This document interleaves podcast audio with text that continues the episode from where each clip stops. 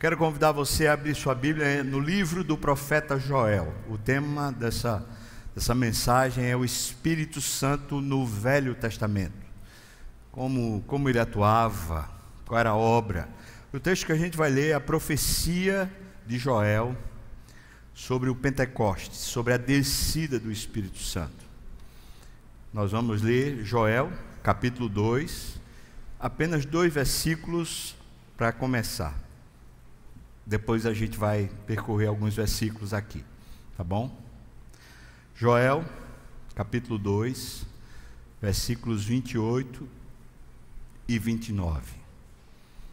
E se você está com dificuldade de achar sua Bíblia aí, ou o livro de Joel na sua Bíblia aí, não tenha vergonha não, peça ajuda para quem estiver do lado.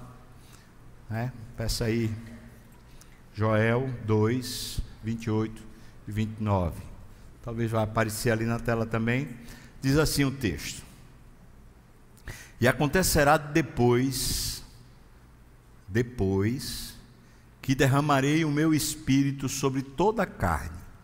Os vossos filhos e vossas filhas profetizarão, os vossos velhos sonharão, e os vossos jovens terão visões. Até sobre os servos e sobre as servas derramarei o meu espírito naqueles dias. Amém. Vamos orar. Senhor, dê da tua misericórdia para nós mais um pouco, para que a gente ouça a tua voz. Talvez o pior, o principal impedimento seja eu.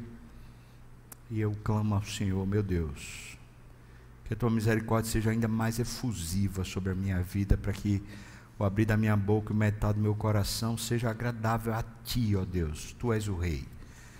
Mas também aos meus irmãos, para que não se dispersem, para que o Senhor comunique ao coração.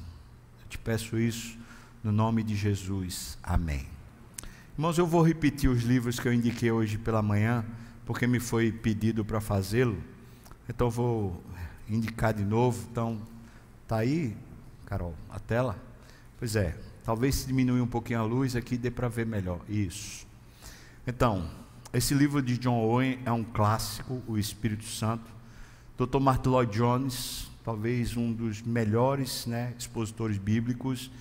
É, Dr. Martin Lloyd Jones tem essa série, Grandes Doutrinas Bíblicas, e então um livro sobre o Espírito Santo, Deus, o Espírito Santo, e Batismo e Plenitude do Espírito Santo de John Stott.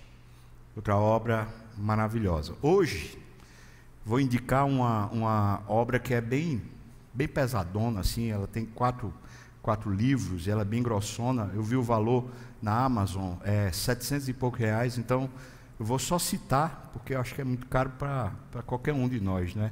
Então, o nome é Dogmática Reformada, de Herman Bavinck.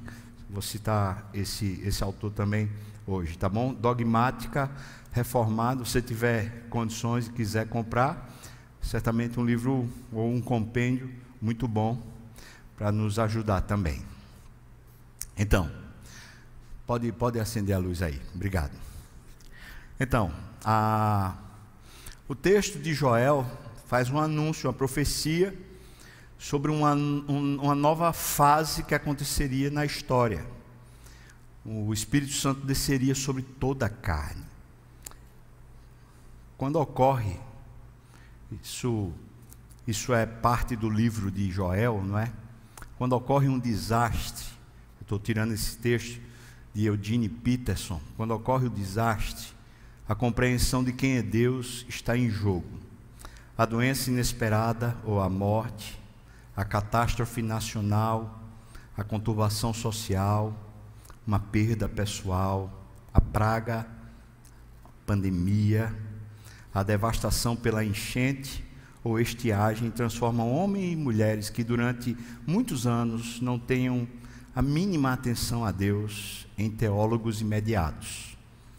As declarações se multiplicam. Quais são as declarações? Deus está ausente, Deus está furioso, Deus tem os seus preferidos, e eu também não sou um deles, pelo jeito que eu estou sofrendo. Deus não consegue dar conta do mundo, e outros dizem: Deus está guardando rancor há muito tempo e agora está pagando, fazendo a gente pagar por isso. E assim por diante. Nesse período de pandemia, a gente viu isso acontecendo. Muita gente especulando sobre onde é que está Deus, ou tentando justificar tudo isso que estava acontecendo numa perspectiva teológica. Nós, crentes, fazemos isso. A tarefa do profeta, que é o caso de Joel, é levantar-se na hora da catástrofe e esclarecer quem Deus é e como ele age. Se o profeta for bom, isto é, se ele for íntegro, né? se ele for verdadeiro, o desastre se torna uma alavanca para arrancar as pessoas de seus pecados e libertá-las para Deus. Mas Joel era um dos profetas bons, desses que vivem íntegro, desses que vivem correto. Ele usou a catástrofe para despertar o povo para a realidade de que não se passa um dia, um dia sequer, sem que estejamos lidando com Deus. Nós estamos sempre lidando com Deus. E é diante dessa realidade que nós precisamos da ação do Espírito Santo. E é por isso que Joel vai e afirma que depois dessas coisas acontecerá que Deus derramará sobre toda a carne o Espírito Santo. Joel anuncia um tempo especial quando o Espírito seria derramado. Isso significa que o Espírito Santo não atuava no Velho Testamento? É isso? Então ele não participava? Nós vimos hoje pela manhã como o Espírito Santo atuou na criação na criação de tudo, mas também na criação especial do homem. Quando pensamos no Espírito Santo, a gente lembra logo da ideia de Atos, nós lembramos da ideia do Pentecostes, nós lembramos da descida especial e de todo aquele movimento que surge a partir dali, a igreja nasce. E agora existe um novo momento especial na história da humanidade. Jesus tinha dito aos discípulos que enviaria o Espírito Santo. Você lembra disso? Ele disse isso em Lucas 24, versículo, capítulo, versículo 49. Ele falou para os discípulos. E também em Atos, no último encontro de Jesus com os discípulos, ele disse: Esperem até que do alto vocês sejam revestidos de poder.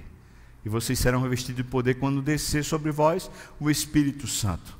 Nós precisamos entender em que sentido a vinda do Espírito caracteriza uma novidade em relação à atuação do Espírito Santo no Velho Testamento. Ou seja, tem distinção? Qual é a distinção? Porque essa profecia de Joel é usada lá por, por Pedro, justamente no ato do Pentecostes. Vamos entender como o Espírito Santo agia no Velho Testamento. Por isso, o título dessa mensagem, O Espírito Santo no Velho Testamento. Ele tinha um aspecto da atuação do Espírito Santo que não tinha a ver com regeneração, não tinha a ver com salvação tinha a ver com a capacitação especial do povo de Deus. E eu quero que você entenda duas coisas muito, muito importantes para entender isso. No Velho Testamento, maior parte do relato bíblico tem a ver com uma nação chamada Israel. Esse povo nasce de Abraão, com quem Deus faz uma aliança. E todo o relato vai em cima desse povo. Mas nesse povo com quem Deus fez uma aliança espiritual e também uma aliança sobre a terra, essa aliança que foi feita com Abraão gera um povo chamado povo da aliança, povo de Deus. Mas o Estado de Israel, entenda isso por favor. O Estado de Israel tem os salvos e os não salvos. Tem o que, irmãos? Os salvos e os não salvos.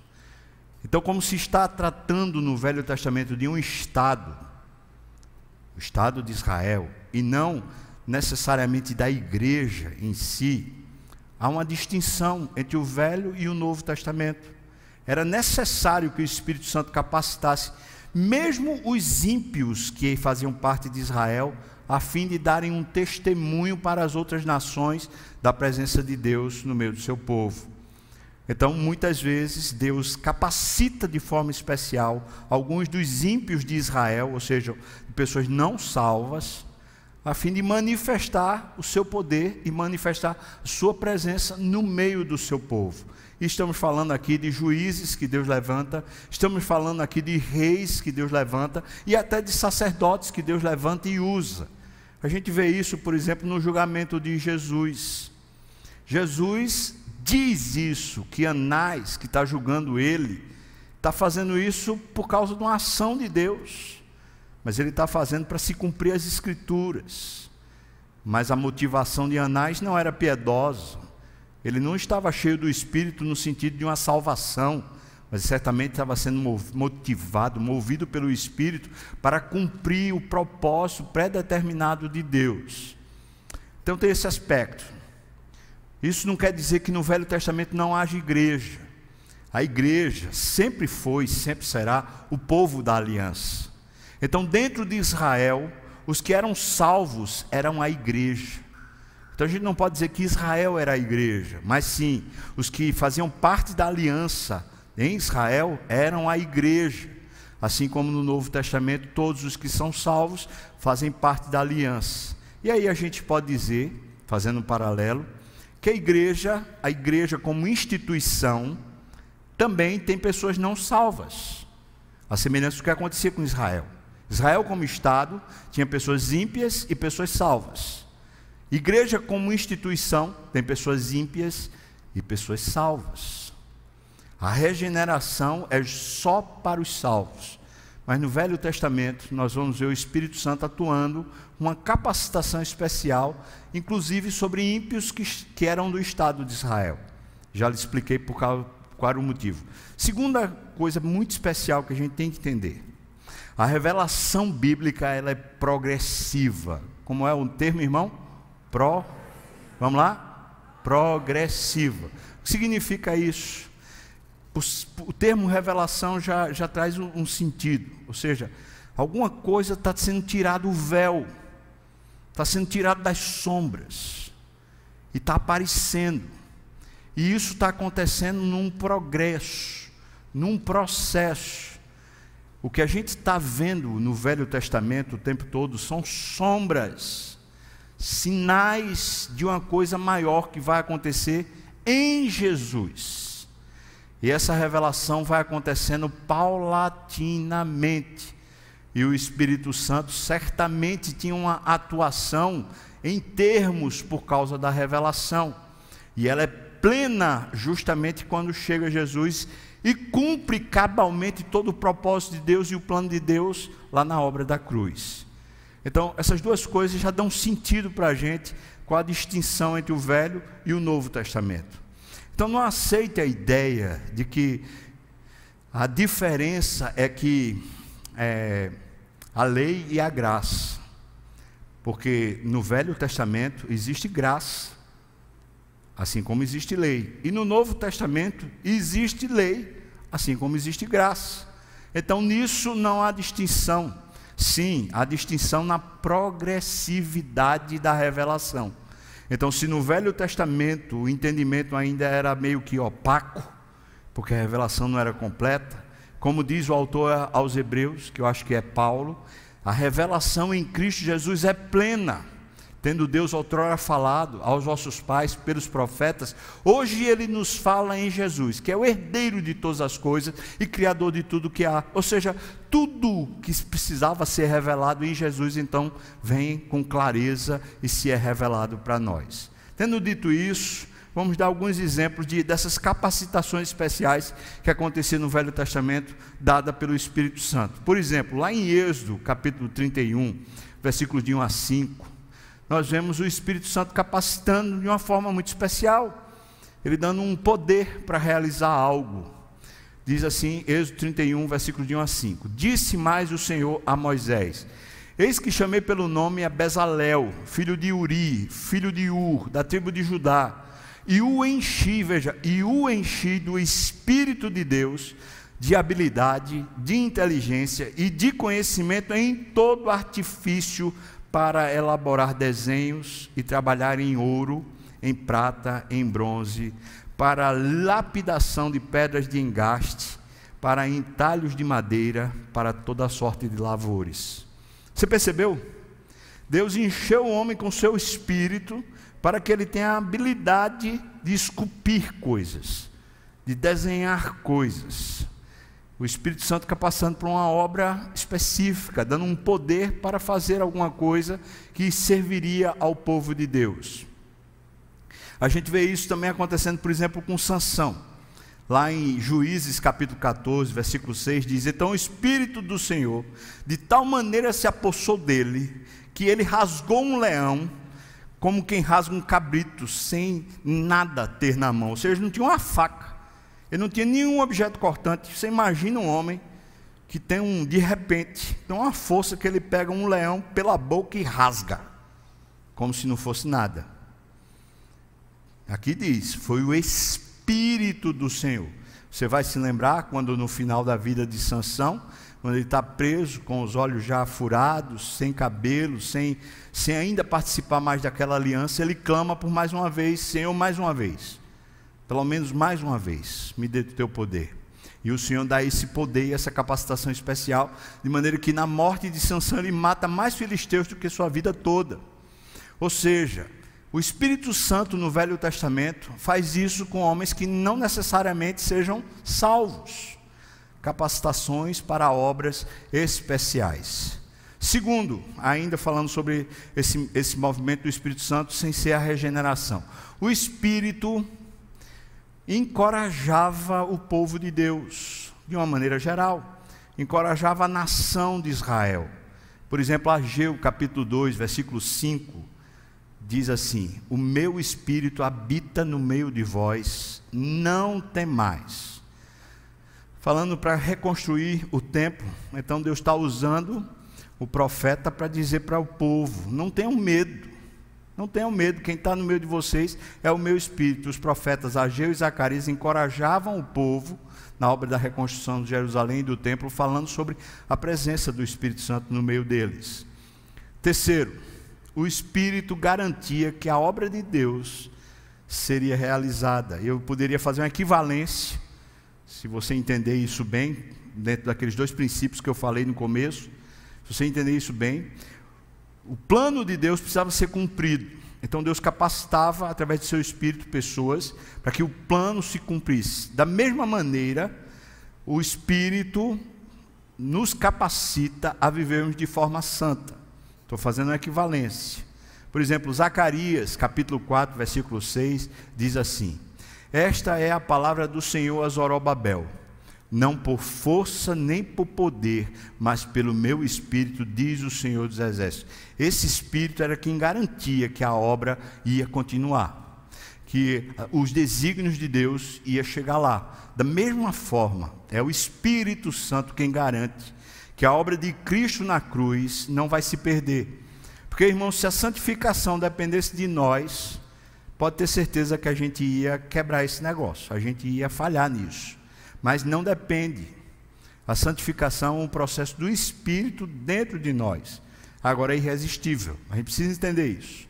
Ou seja, se a responsabilidade de, de me santificar é de Deus, então eu tô, posso viver de qualquer jeito. É o contrário. Veja que o Espírito Santo não falha.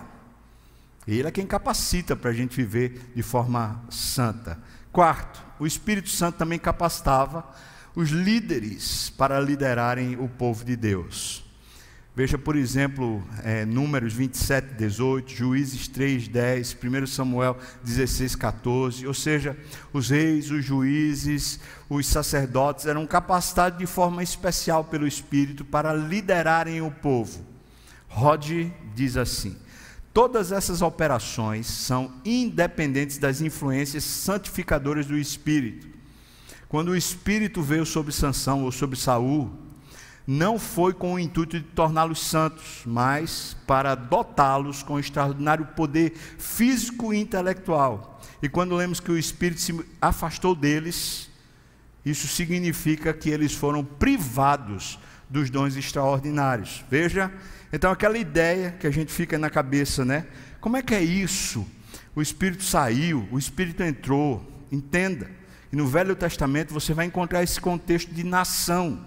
E como nação, alguns, desse, alguns desses personagens bíblicos necessariamente não são crentes, são dotados pelo Espírito para uma obra que, que, tem, que ser, tem que acontecer. E Deus então dota, capacita aquelas pessoas para fazer. E não devemos confundir essas manifestações do Espírito com a obra da conversão, o que acontece muito. Para um leitor desavisado, começa a ler a Bíblia lá no Velho Testamento e começa a ficar confuso com certas, certas palavras lá e fala assim: mas como assim? Como assim? Você precisa lembrar. É uma revelação progressiva. Estamos, na maior parte do texto do Velho Testamento, estamos tratando de uma nação, de um Estado. E no meio dessa nação, no meio desse Estado, tem o povo de Deus, o povo da aliança. E isso faz uma grande distinção da igreja que surge no Novo Testamento.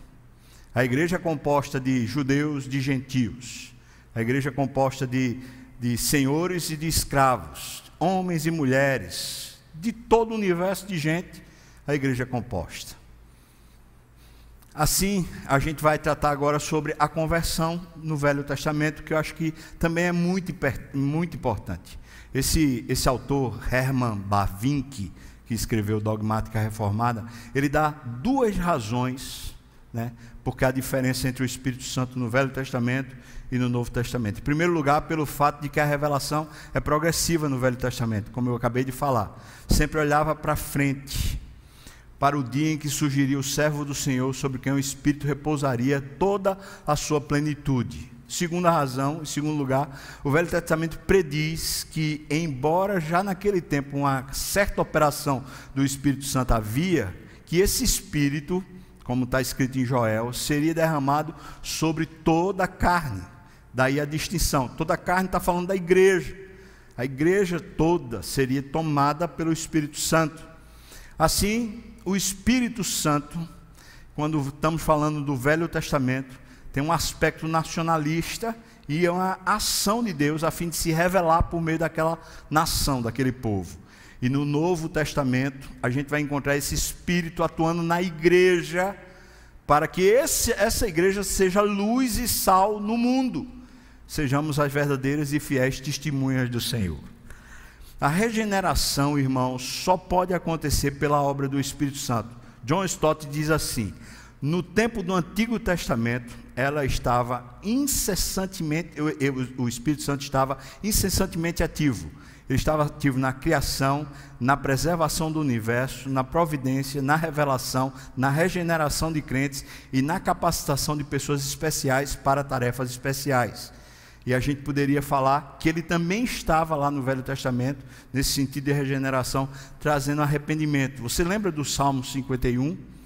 Quando Davi diz que, por favor, não me tire, versículo 11 do, do, do capítulo 51 dos Salmos, não me repulses da tua presença, nem me retires o teu Santo Espírito. A condição de arrependimento vinda pelo Espírito Santo e a, a oração de Davi, eu não quero perder isso, eu não quero perder a tua presença, eu não quero perder o teu Espírito Santo. Martin Lloyd Jones diz: Aqui estava um homem sob a velha dispensação um homem anterior ao Pentecostes, e orou para que Deus não retirasse dele o seu espírito. Calvino diz o seguinte a respeito disso: tudo o que o Senhor tinha feito e sofrido para adquirir salvação para o gênero humano pertencia tanto aos crentes do Antigo Testamento quanto a nós hoje. E de fato, eles tinham um mesmo espírito que nós temos, pelo qual Deus regenera os seus para a vida eterna. Então não há dúvida. Como era a salvação no Velho Testamento? A salvação no Velho Testamento era por meio de Jesus Cristo. Mas ele não tinha vindo ainda. Então, como assim? Eles esperavam na aliança. Mas como eles sabiam dessa aliança? Por meio do Espírito, por meio dos profetas, por meio do que já estava escrito e revelado. Ou seja, os do Velho Testamento eram salvos pela expectativa do Messias que ia chegar para redimi-los. Uma obra espiritual. E eles esperavam nisso. É por isso que quando você vê Hebreus capítulo 11, você vê a narrativa do Velho Testamento, daqueles homens do Velho Testamento, diz: todos eles esperavam sem receber a concretude da promessa. E diz que nós recebemos essa concretude da, da, promessa. Ou seja, eles morreram na expectativa, e foi essa expectativa de fé que os salvou. Então, eles eram salvos pela obra de Cristo, mas através da regeneração, o lavar regenerador do Espírito. E nós somos salvos pela obra de Cristo e pelo lavar regenerador do Espírito Santo. Nesse sentido, não há distinção. Há uma distinção de um contexto político histórico, mas da ação, da ação do Espírito no sentido da conversão, nenhuma distinção. Está claro, irmãos? Dito isso, vamos para Joel, porque o texto de Joel que a gente leu diz que acontecerá que depois disso, depois dessas coisas, derramarei o meu espírito sobre toda a carne. É isso que está aqui. Em certo sentido, a catástrofe, quando acontece, né, ela não introduz nada novo, ela simplesmente abre os nossos olhos para que a gente comece a avaliar a nossa própria vida, nossa própria existência. E o que tinha acontecido na época de Joel era uma grande catástrofe nacional. Qual foi essa catástrofe? Duas coisas aconteceram e aparentemente simultaneamente. Uma foi uma seca que durou um período de tempo grande. Israel sabia muito bem que quando havia seca, era sinal de que Deus estava advertindo o povo. Deus estava tocando uma trombeta. Deus estava dizendo para eles: Olha, vocês estão vivendo em pecado. Por que isso? Porque havia uma aliança que Deus tinha feito lá com Moisés dizendo que enquanto vocês forem fiéis, as estações do ano sempre vai, vai, haver chuva, sempre vai haver o calor, sempre vai haver frutas, sempre vai haver produção. Mas se vocês forem infiéis, vai haver seca e vocês não vão produzir e vocês não vão ter o que comer. Então eles sabiam, por meio da palavra, que quando estava tendo seca, era juízo de Deus, eles estavam advertidos disso, era uma trombeta de Deus, a seca era uma trombeta de Deus ecoando, dizendo: acorda, acorda, volta para Deus.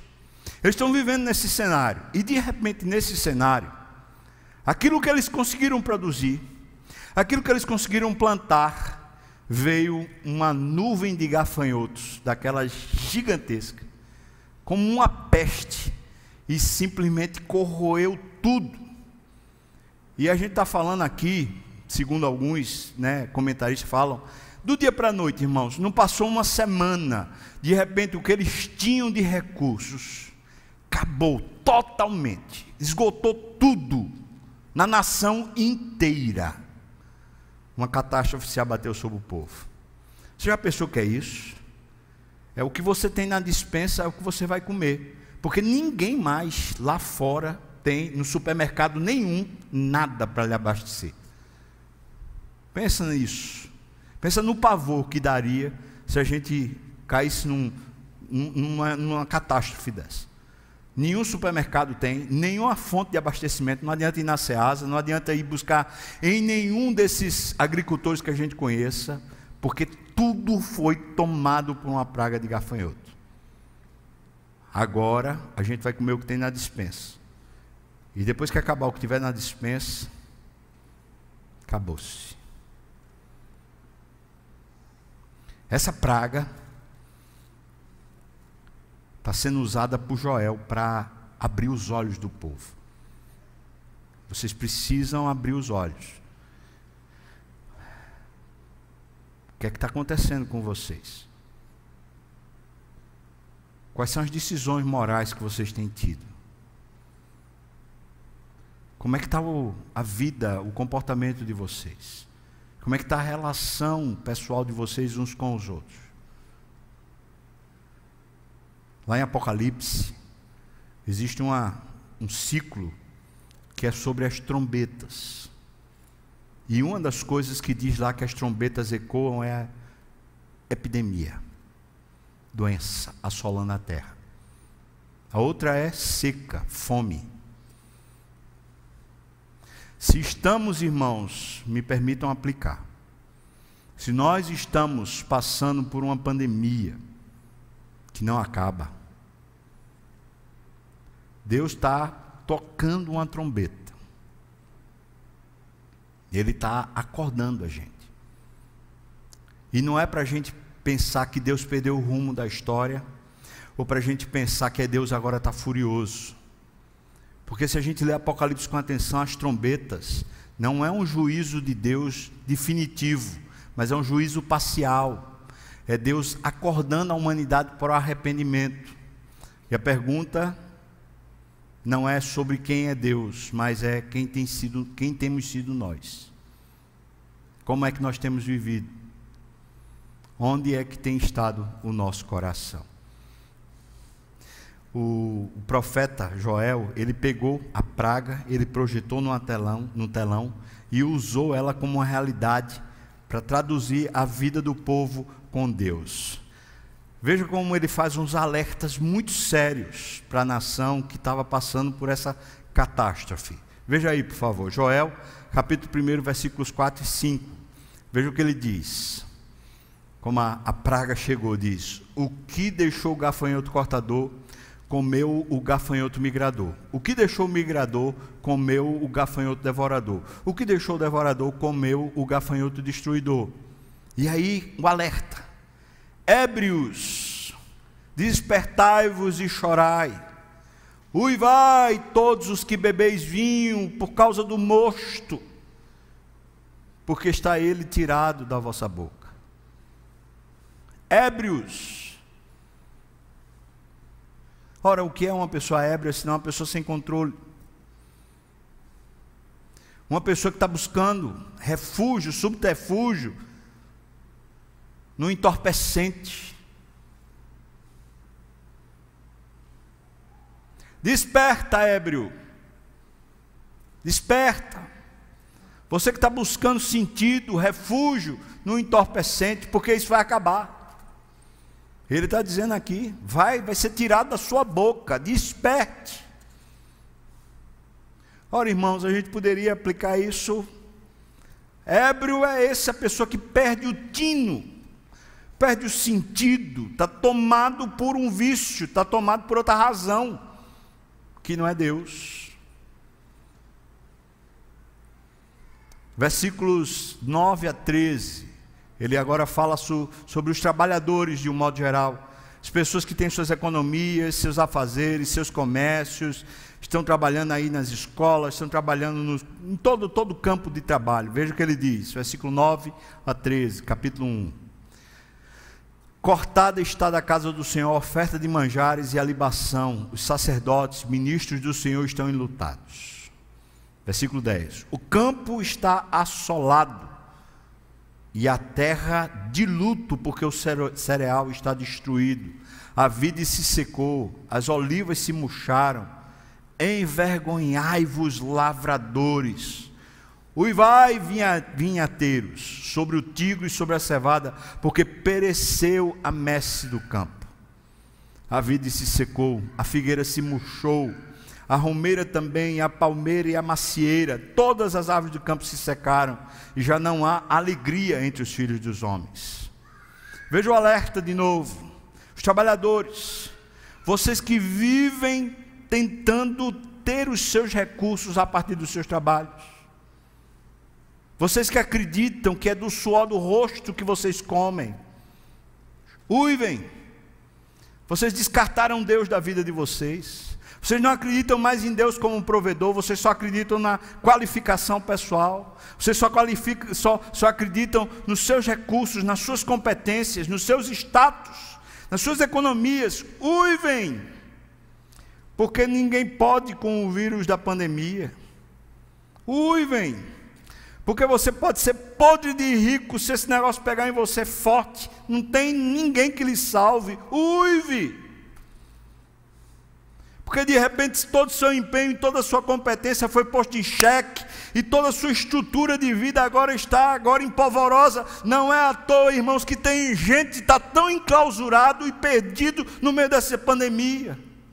Gente que não se enclausurou apenas num lugar, como um apartamento ou uma casa, mas se enclausurou por dentro como se querendo proteger até mesmo a sua própria alma de ser afrontado por, esse, por essa questão. Em vez de partir para a vida, a vida foi se diminuindo e se tornou diminuta. Uive! O que aconteceu foi que você tirou Deus da sua vida. Você acha que é você que garante o seu sustento, a sua provisão. Uive! Ele diz: envergonhai-vos. Não é Deus quem sustenta você, então se envergonhe. É porque falar de tanta gente que quebrou, Tanta gente. Tem gente que quebrou o comércio, quebrou sua, seu trabalho, seu, seu sonho, talvez, mas não se quebrou por dentro. Ainda está esperançoso, confiante, ainda está cheio de amor a Deus. Mas tem outros que o comércio não se quebrou, teve uma perda, teve alguma situação mais difícil, mas está totalmente quebrado por dentro. Uiva, se envergonhe, porque está posto em xeque a sua vida. Você está sendo revelado pelo Senhor. Observe que situação você está vivendo. Terceiro, ele fala para os sacerdotes.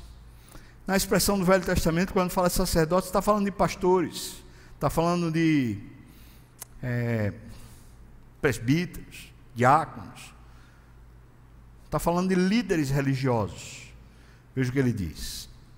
Versículo 13: Cingivos de pano de saco e lamentai, sacerdotes, uivai, ministros do altar, vinde, ministros do meu Deus, passai a noite vestidos de pano de saco, por quê? Porque da casa do vosso Deus foi cortada a oferta de manjares e a libação. É óbvio.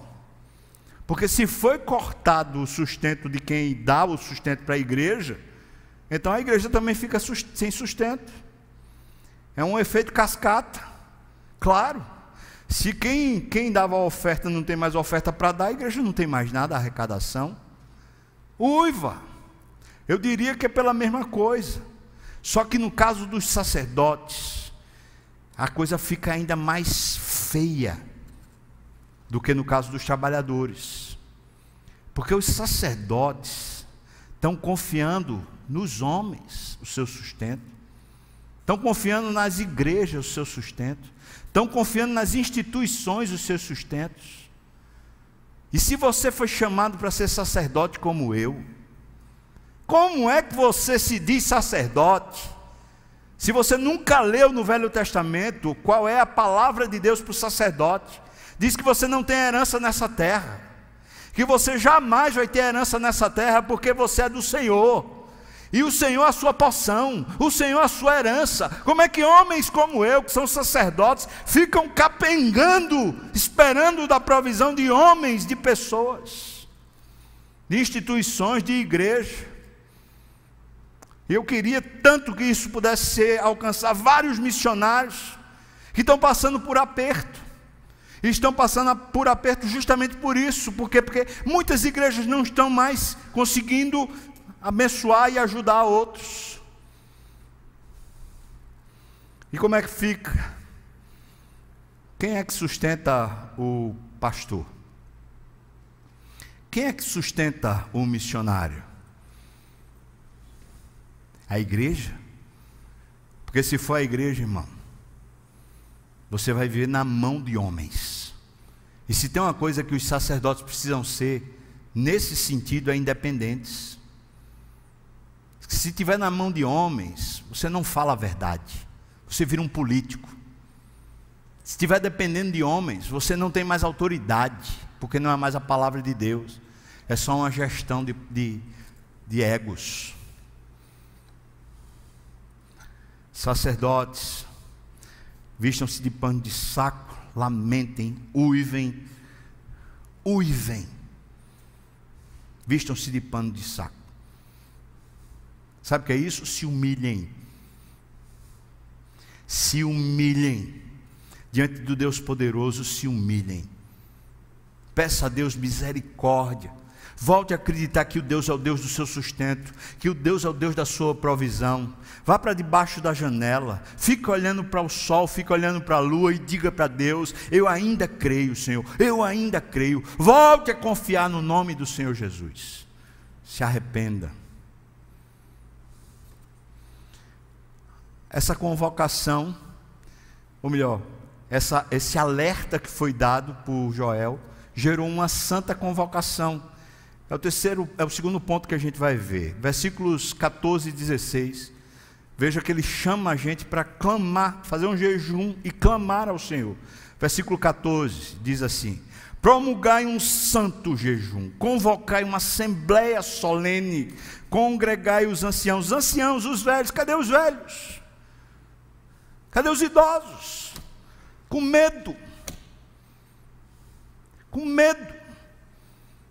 Ele está dizendo: chama todo mundo, todos os moradores dessa terra, para a casa do Senhor, para congregar, para a assembleia, para jejum para cultuar a Deus, para lembrar, como povo de Deus, que nós só temos um único Deus, irmãos. Nós só temos uma única salvação e a salvação é do nosso Deus, amém? Nós não temos outro Senhor, nós não temos outro Salvador. Juntar para congregar e dizer: é isso, é isso. Nós precisamos voltar a crer. Então ele está dizendo isso: promulgar um santo jejum, convocar uma assembléia solene, congregar os anciãos de todos os moradores para a casa do Senhor vosso Deus e clamai ao Senhor. Está na hora da gente clamar.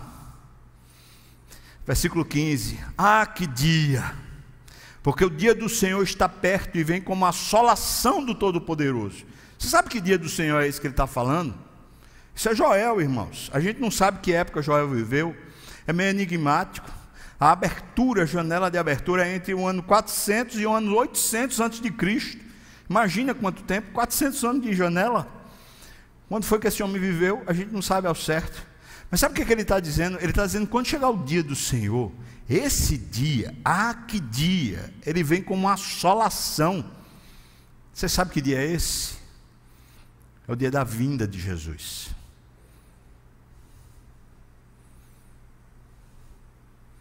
E ele vai vir.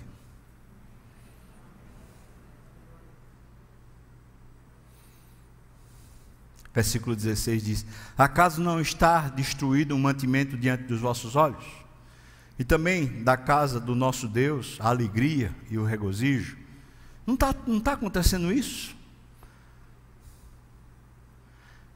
Eu vou dizer três aspectos que são os mais recorrentes no meio dessa pandemia: sustento, depressão e problema de relacionamento. Estou nem falando de doença, porque é óbvio que é a doença. Mas os três problemas decorrentes dessa pandemia, que são mais claros o tempo todo, para onde eu me viro como pastor, a equipe pastoral, os presbíteros, os conselheiros, os líderes de grupo pequeno, para onde a gente se vira, são esses os três problemas com os quais a gente está lidando constantemente: depressão, depressão. O outro, problema de, de dinheiro, de, de falta de recursos. Já o outro, é um problema conjugal grave. Problema de falta de perdão, falta de reconciliação. Joel, versículo 19 e 20, ainda no capítulo 1, diz: A ti, Senhor, clamo Veja o clamor que ele disse para a gente fazer. Versículo 19 e 20. A ti, ó Senhor, eu clamo, porque o fogo consumiu os pastos do deserto, e a chama abrasou todas as árvores do campo. A seca assolou. Versículo 20. Também todos os animais do campo bramam suspirantes por ti, porque os rios se secaram e o fogo devorou os pastos do deserto. Irmão, de onde vem o sustento? De onde, irmãos? De onde, irmãos? Deus. Diga com força. De onde vem o sustento? Deus falhou. Jesus não ensinou a gente a orar dizendo: Senhor, dá-me o pão de todos os dias hoje. Mas ele disse para a gente orar como pão nosso de cada dia. Dá-nos quando? Hoje. Eu só preciso do dinheiro para pagar as contas de hoje. Eu não preciso do dinheiro para pagar as contas de amanhã. Preciso? Agora, ponha Deus à prova. Está na hora da gente clamar, irmãos. Veja o que ele está dizendo: clamou ao Senhor, ao Senhor. Aqui está uma, uma, uma coisa. Tudo aqui está quebrado. Senhor, clama a ti, a ti, clamo, Senhor, por socorro. Clamar, irmão, orar. Orar. Versículo, capítulo 2, versículos 12 e 14. Segunda convocação que ele faz. Joel capítulo 2, versículos 12 e 14 diz: Ainda assim, agora mesmo diz o Senhor, conclamação de Deus, veja: Convertei-vos a mim de todo o vosso coração. Como? Isso com jejuns, com choro e com pranto.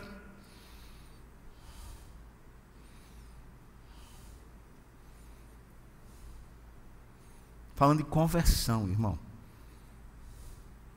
Está falando de salvação. Está falando de você mudar sua mente. Você não percebe que a gente está sofrendo uma lavagem cerebral? Onde é que foi parar a Bíblia, que é quem limpa a gente?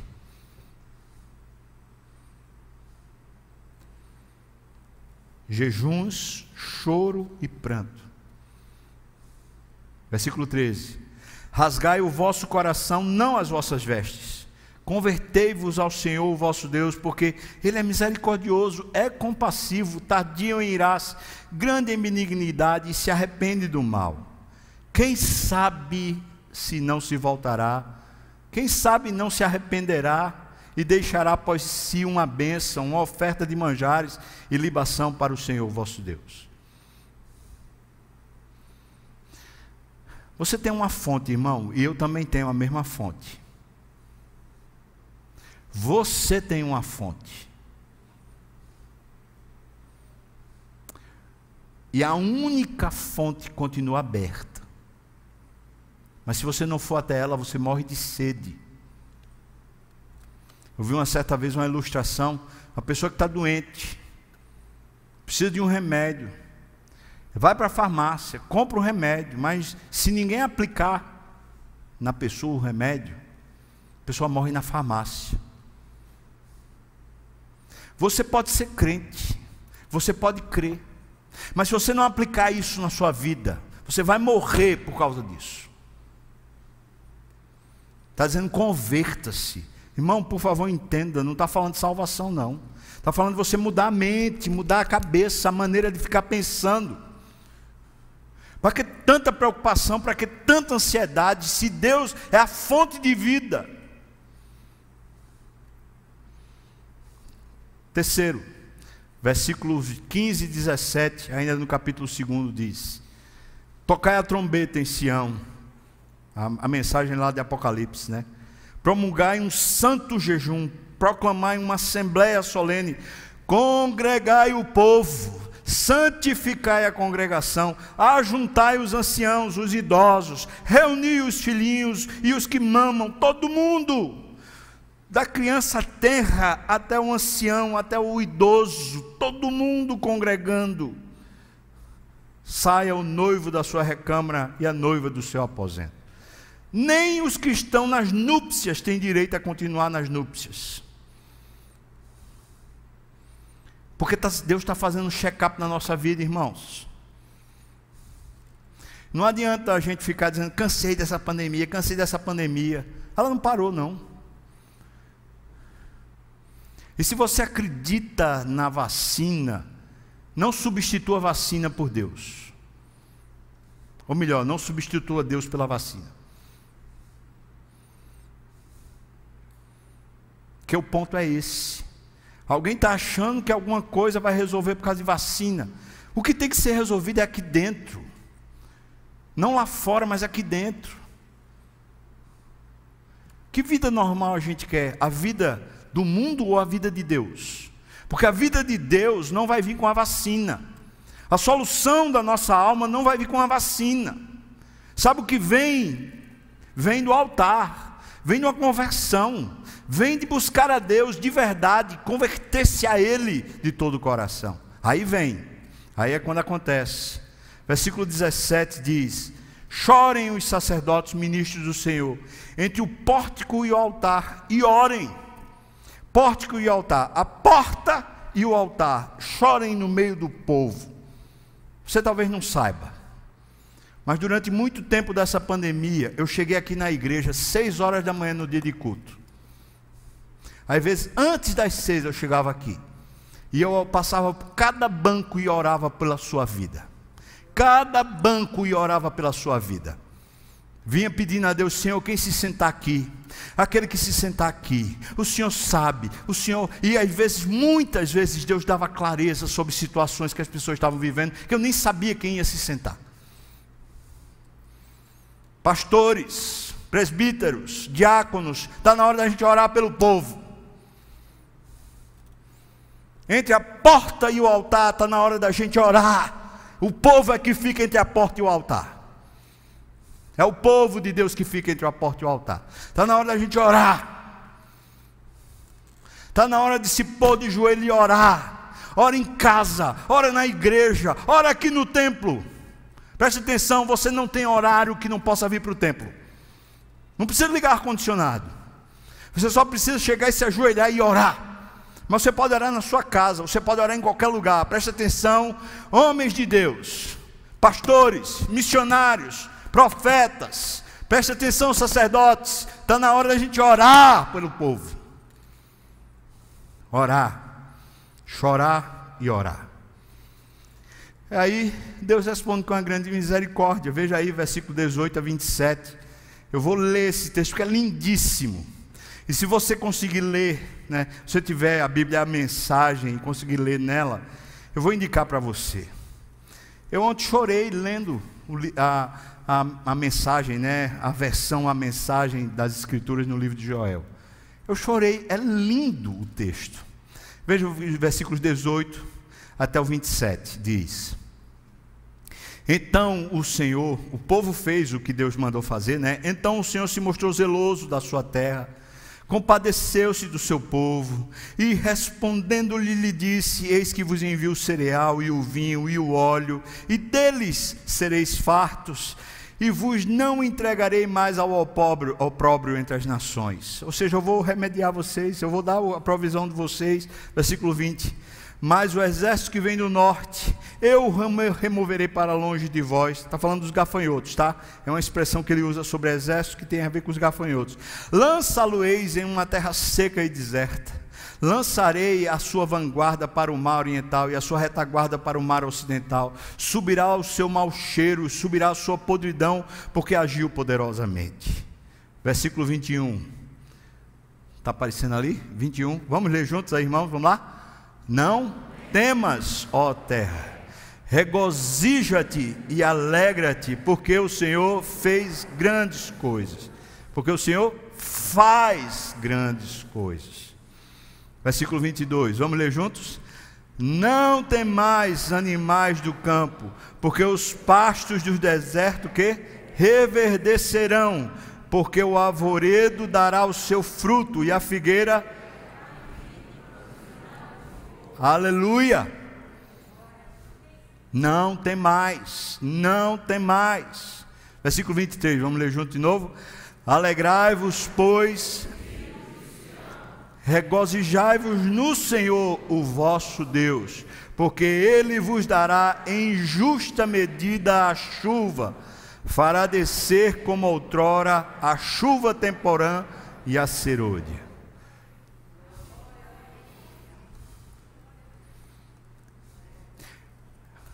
É como Eugene Peterson disse. Joel foi usado para pôr no outdoor, pôr num PowerPoint a vida do povo e dizer: essa história que vocês estão vivendo tem a ver com a vida de vocês, com as escolhas que vocês têm feito. Voltem-se para o Senhor, Ele é o remédio, Ele é a cura, Ele é a vida, Ele é a provisão, Ele é o sustentador, Ele e mais ninguém. Versículos 24 a 27 eu vou ler. As eiras se encherão de trigo os lagares transbordarão de vinho e de óleo. Restitui-vos-ei os anos que foram consumidos pelo gafanhoto migrador, pelo destruidor, pelo cortador, e o meu grande exército que enviei contra vós outros. Comereis abundantemente e vos fartareis, e louvareis o nome do Senhor vosso Deus, que se ouve maravilhosamente convosco e o meu povo jamais será envergonhado. Versículo 27. Sabereis que eu estou no meio de Israel e que eu sou o Senhor vosso Deus, e não, não há outro no meio do meu povo, jamais será envergonhado. Dito isso, Ou seja, a situação foi remediada. Então ele diz: o que, é que vai acontecer com a gente? O povo da aliança que vai, vai ser filho do Pentecoste. Versículo 28, por favor. 28 e 29. É o texto que a gente está vendo aqui. E acontecerá depois, depois de que, irmãos? Depois de tudo que foi dito. Acontecerá que derramarei o meu espírito sobre toda a carne, vossos filhos e vossas filhas profetizarão, os vossos velhos sonharão, os vossos jovens terão visões, até sobre os servos e sobre as servas derramarei o meu espírito naqueles dias. Aí eu pergunto para você: essa profecia do derramamento do espírito, ela é menos importante ou é mais importante do que a profecia de que toda a economia seria restaurada? Para você, é mais importante você ser cheio do Espírito ou simplesmente sua economia, sua saúde, sua família ser restaurada? O que é que é mais importante para você? Porque me ve, veja, ele está vindo numa progressão. Ele está dizendo: orem, chorem, uivem, busquem a Deus, convertam-se. Quando ele diz isso, ele diz: então Deus restaura. E Deus restaurou. O Senhor foi maravilhoso com vocês. Mas depois, ele está numa progressão, irmãos. Isso é mais importante do que ter a economia restaurada. Isso restaura você. Descer o Espírito Santo sobre você restaura você. E você restaurado é mais forte do que o mundo inteiro decrépito e caído. E se a pandemia durar 10 anos? Eu estava vendo essa semana falando sobre pandemia. Os últimos, né? Os últimos se eu não me engano, nos últimos dez séculos, sempre a década de 20 houve pandemia. Sempre, no ano 20, houve pandemia. E se durar mais 10 anos? Você aguenta? Veja o que ele está dizendo que o Espírito Santo fará. Já fez, porque foi no Pentecostes, e Pedro disse: hoje se cumpriu esse negócio. Veja o que ele diz. Primeiro, profetizarão vossos filhos e filhas. Os nossos filhos, filhos dos crentes, filhos daqueles que receberam o Espírito, eles serão profetas. O que quer dizer? Quer dizer que eles ensinarão a palavra de Deus, eles serão boca de Deus no meio da sua geração. Nossos filhos precisam aprender a Bíblia. Nossos filhos precisam falar para a sua própria geração, para os seus próprios colegas, para os seus próprios amigos, a palavra do Senhor, porque os vossos filhos e vossas filhas profetizarão. Isso é obra do Espírito. Depois ele diz: os velhos. E eu vou usar essa expressão, apesar que ela aparentemente não é mais tão correta, né? A gente chama terceira idade, não sei o que lá, mas aqui na Bíblia está dizendo velhos. Então você me dê licença para eu usar o termo da Bíblia, velhos. Os velhos. Você se acha velho? Não me ver com aquele discurso, não. Não. É... Você se acha velho? Semana eu estava na academia, eu falei para o cara, o cara falando lá, ah, essa roupa é de corredor, você é corredor. Eu falei, já fui, eu sou velho. Aí ele falou, você não tem cara de velho. O cara queria ganhar um cliente. É claro. Você é velho? Veja o que o texto está dizendo. O Espírito sendo derramado sobre você. Sonharão os vossos velhos, os vossos velhos. Eu botei aqui. Os velhos que já não encontram forças ou ânimo para as novas jornadas. Acontece com você? Ah, não, já estou velho demais para isso. Ah, não tenho mais força para isso. Eu estou cheio de dor, estou na ideia do condor, estou não sei o que lá. É assim? Pois eu estou colocando aqui, ó, os velhos que já não encontram forças ou ânimo para novas jornadas, eles serão tomados pelo Espírito, por um poder que os move a sonhar, serão produtivos e abençoadores. Os velhos. Então o que falta muitas vezes, irmãos, não é a gente estar tá no Pilates, Ah, eu preciso de uma fisioterapia, pilates. Faça tudo isso. Eu preciso de uma alimentação melhor, preciso fazer exercício. Faça essas coisas. Mas eu digo para você: o que dá sonho nos seus olhos, quando você já é velho, quando você acha que não tem mais poder, quando você acha que não tem mais ânimo, é o poder do Espírito. E o que está faltando em muito velho é o poder do Espírito. Eles só querem falar das suas experiências. Eles só querem falar das suas conclusões. Mas não tem mais um renovo e quem vive de passado é museu.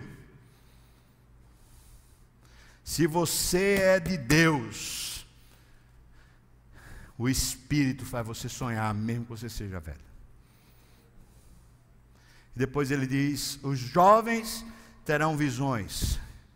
E aqui é uma expressão falando sobre percepções, a maneira de perceber o mundo eles serão dirigidos pelo Espírito de Deus e não serão guiados pelo modismo, não serão guiados por Netflix, não serão guiados por YouTube, não serão guiados por gamers e youtubers, eles não serão guiados pela sociedade, pelo mundo, nem serão guiados pelo mercado, eles serão guiados pelas visões que Deus dará.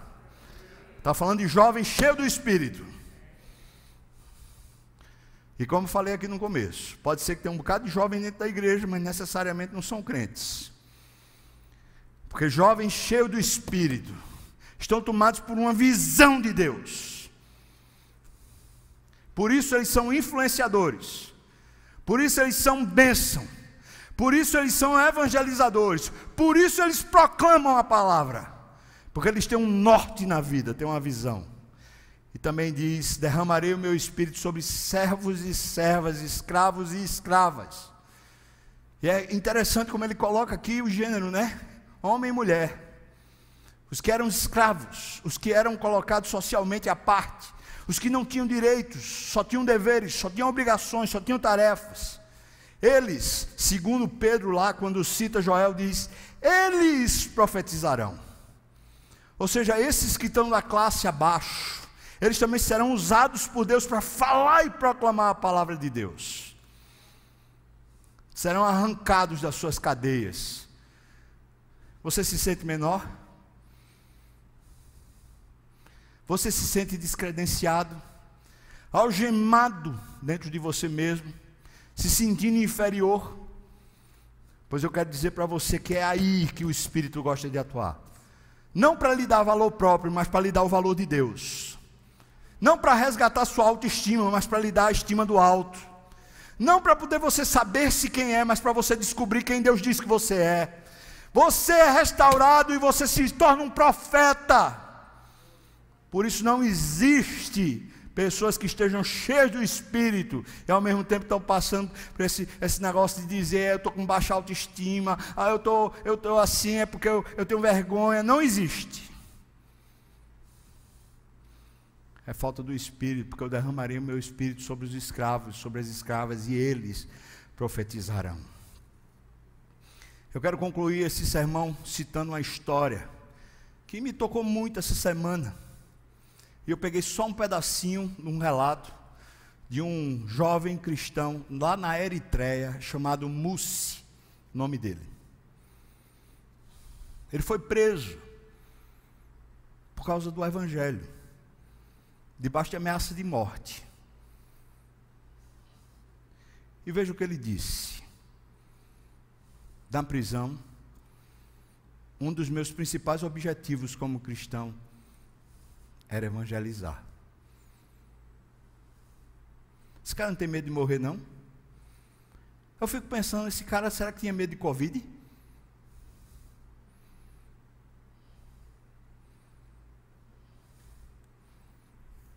Ele continua. Claro, é proibido fazê-lo abertamente. Vimos muitas conversões. E isso prova que o evangelho não pode ser acorrentado. Aleluia! Qual era o norte desse cara? Qual era a visão desse cara? Os vossos jovens profetizarão. Na nossa, na nossa experiência diária, o certo e o errado, as decisões que tomamos em relação à realidade moral ou espiritual, raramente se apresentam a nós como um pacote pronto. Elas são cheias de embrulhos. As palavras proféticas de Joel como continuam a reverberar ao longo de gerações, estabelecendo a conexão definitiva entre qualquer coisa grande ou pequena que interrompa a nossa rotina diária com Deus. Uma pandemia, uma gripe, uma quebra de patrimônio, ou simplesmente uma apreensão sobre o dia de amanhã. Nada disso vai ter mais poder.